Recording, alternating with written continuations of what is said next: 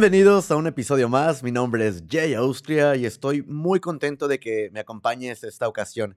Gracias a ti que estás con nosotros semana tras semana o que es la primera vez que nos visitas. Me presento, soy Jay Austria y soy el host de este podcast. Eh, sin tu apoyo, pues no podríamos tener invitados que nos comparten su música, sus proyectos, entre otras cosas más. Esta semana eh, tuve la oportunidad de platicar con un joven con apenas 22 años de edad, pues uh, lleva ya algún tiempo en la música y nos presenta su proyecto, uh, su nuevo sencillo y estuvimos hablando acerca de lo que le tomó a él hacer la canción, dónde se grabó el video y otras cosas más. Así que espero disfrutes de la plática tanto como lo hice yo. Ahora dejamos la entrevista con MKY. Listo, listo. MKY in the house, un invitadazo que tenemos. Bienvenido. Sí, mucho, uh, igualmente. De verdad tenía muchísimas, muchísimas ganas de platicar contigo. It, it's really, I've been looking forward. Gracias, gracias. Thank you, man. It's, uh, it's been an amazing journey so far. Yeah, and, and we can see that. We can see that you're being busy. And I guess one of the questions that I need to start asking, as, as we all know, last year was such a, a, tremendous year for todo el mundo, ¿no? ¿Qué estuviste haciendo last year? How was it for you? You know, it was to me it was a, a blessing in disguise. I know, I know. Besides the fact that people were getting sick and the whole um, COVID situation, but I got to work on new music.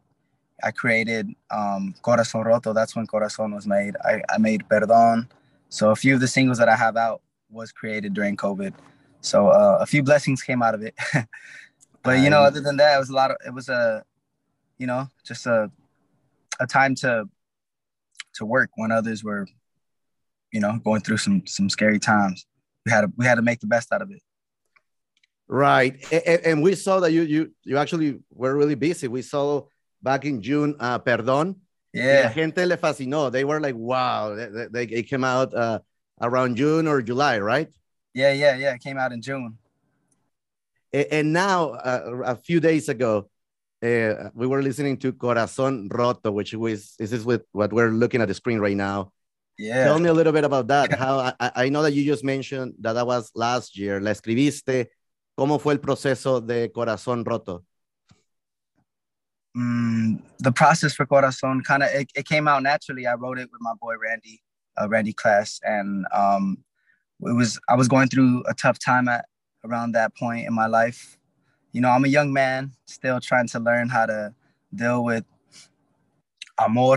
mm-hmm. So it's like having to put that in one song. That's basically what Corazon Roto was. You know, I was going through a, a like a breakup, I would say, and you know un corazón roto, a broken heart.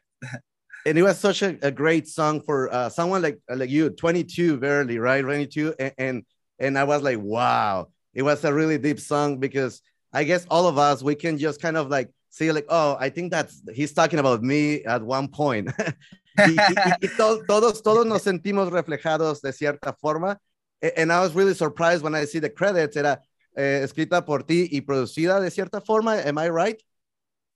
Yeah, yeah, yeah, yeah, for sure.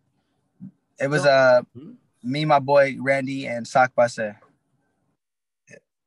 And, and I love it. And actually, I was listening right now because something new for you. It, it was the, the the new sound that came out. Right, this is the first time that you do one of your songs with the Atmos. Uh, and I was listening to it, and it was such a difference.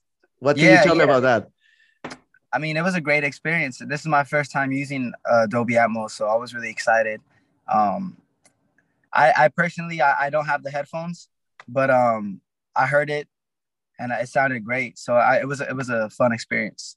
I cannot stop listening. La estaba trayendo toda, toda la, la semana. And I'm like, oh, you have to listen to this. Look, a cualquiera que me encuentra aquí en la oficina, like, hey, come over. gracias, gracias. So it was yeah, really no. good, really good song. También algo que, que llamó la atención uh, bastante eh, era que tenías el video y el video nos cautivó bastante. Uh, can you tell me where it was recorded, how the idea came out? Is it like a little movie, like a little tale? Yeah, yeah. We recorded it in Burbank and um, at my boy Sock Bus studio. Um, are you talking about the la video? Uh, yeah, yeah, the video, the video, the Corazón Roto. Oh yeah, yeah, yeah. We shot that. Oh yeah, that looks crazy. it is crazy. I saw that. Like, oh, I need to ask about that. I, I, as a photographer, I just love that the, the el inicio, cómo se hace el landscape, and then you drive in, and it's just crazy. Claro, claro. Uh, we shot that in Joshua Tree in the desert. Um, it was a great experience, man. We drove up there. It was like two hours to get up there, and we we we took the lowrider in the back of the car. We put it on a trailer, and we shot it in like one full day. So look at the sunset. The sun looks really nice right there. The sun was setting. We were losing time actually, so we had to make it work. With the yeah, sun. we we can see that. so it was all in one day. Wow. Yeah, it was one day. And if, if you don't mind, uh, it was like how many people was was with you? What was the production team or? I think there was about ten of us. Wow, I mean it's it's really hard to accomplish all that in one day because yeah. you have to to keep going and especially because the light it goes like really quick, right? Yeah, yeah, for sure. We we probably had, I think, dos horas the sun, maybe like three hours, four hours of sun. So we had to make it work. and we can see, para los que nos escuchan en el podcast, uh, you have to go and see, you know, I leave the links at the, uh, in here, somewhere over here. Tienes que right. ir a ver el video. It, it, goes really well with the song. I mean, la, la, cuando lo ves, es una historia, es como un, una little movie que vas contando. y, y, eso es lo que me fascinó de ti, de que, de que para a tu corta edad, a los 22, pues tienes eh, eh, bastante futuro por delante, pero las canciones es, es, un significado profundo. Y este nuevo arreglo, let me tell you that, eh, que, está sonando muy particular. ¿Cómo, ¿Cómo surge la idea en ti para hacer este arreglo de esta canción en particular de Corazón Roto? Because the sound is great. I mean, and it sounds like you and your previous songs with your guitar, but that has the little bit where it's like, wow, Corazón Roto has that special sound. so it's it's it's it's like we took the elements of a corrido and then right. we took some R and B because I think that's what made it unique to me was because we used the like the requinto. The requinto, 12, right? Yeah, yes. the 12, 12 string guitar, and then the rhythm guitar was a 12 string guitar. But then the melodies is is como like pop R and B. So that's why I think it's very Corazón Roto is very unique. y, y, corrígeme, you could say, no, Jay, that's not JD, but I kind of like, puedo escuchar un poquito, like a little bit, like como tipo bachata, a little bit, but it's okay. going, it's going, it's going like the corrido, but then it sounds like, because your voice is really special. So it has the ah, little oh, R&B okay. too. So I was like, wow. And I've been putting it in and I've been recommending it. So like, oh, you have to listen to this because the sound is, is something unique. So how that comes like to your mind and to your team? Is like one day you you just sitting there drinking coffee and like you know what? Let's do this or um well first of all gracias. I appreciate that.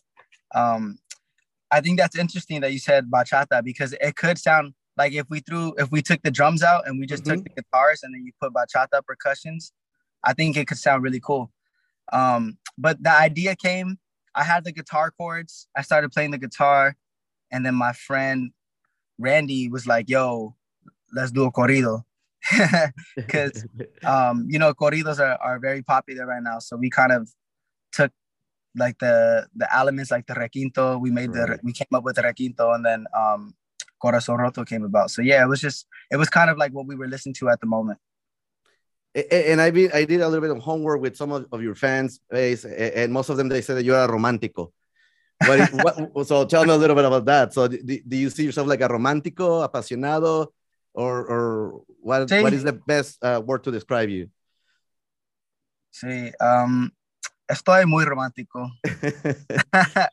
you know, I, I like, I, I just like the, even like when it comes to me singing boleros. Yes. I gusta cantar boleros romántico, like for sure, for sure. I love that. It's like, it's, it's the sound of romance. Yep. Eh, you eh, eh, and it goes really well with with what you're singing now r&b and, and this one because el requinto you can do it for the corrido you can do it for trios so yeah. es, es, es, es muy fácil de, de, de hacer música yeah. a donde tú quieras and then necesita una buena voz y esa la tienes lo cual eso está excelente porque you can just choose where you want to go yeah, yeah, that's it's a lot of fun. So you know what? My Christmas project, it actually has it has a bolero, which sounds Okay. kind of like it sounds like a trio, like a trio de los panchos. It Right. has like a very authentic sound to it. You'll love it. And then it has um it has this I don't know what to ex- explain it. It's Okay. actually my first single. It's it's um it's coming out soon. It's called Noche Buena. Okay. So um that one's like it's it's, it's romántico pero it's sad at the same time. It's, So- es no- nostálgico. We could probably Yeah, use that one, like a little. No, sí, sí, sí.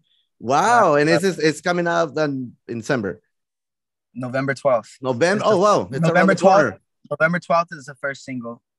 Uh, We haven't told I haven't told my fans or supporters that yet, but Oh, I'm gonna tell you.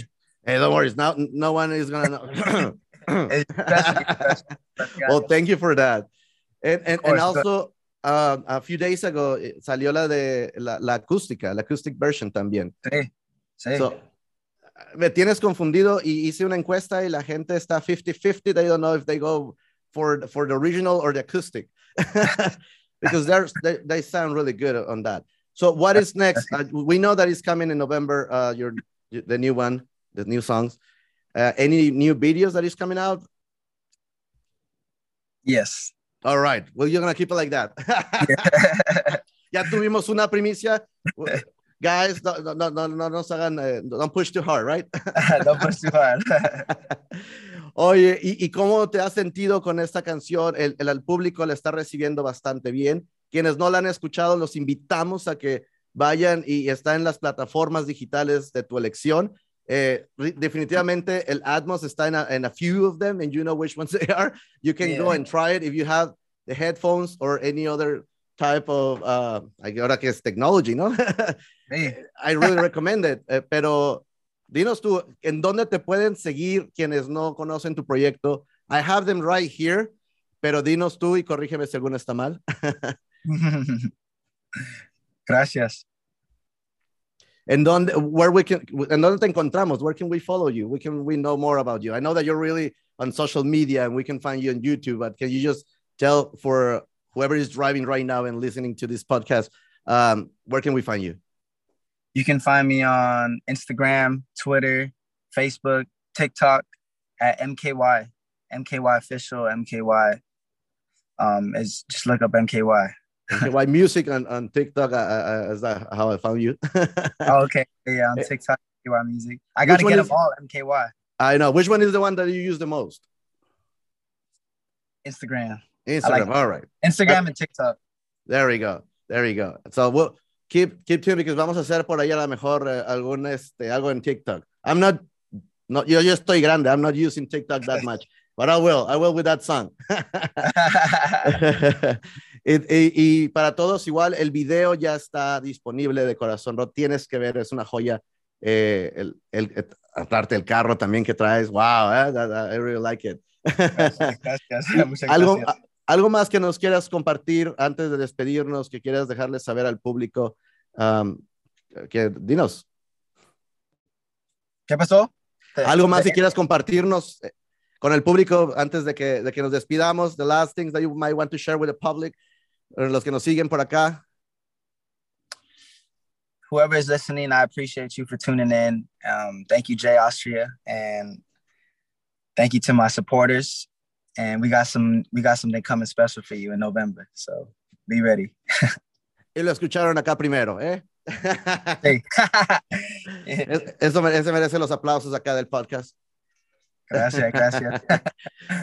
La verdad, un placer eh, hablar contigo. eh, he estado buscando el verano, he escuchado las canciones. ah, me gusta mucho lo que estás haciendo con tu voz, que es una voz única.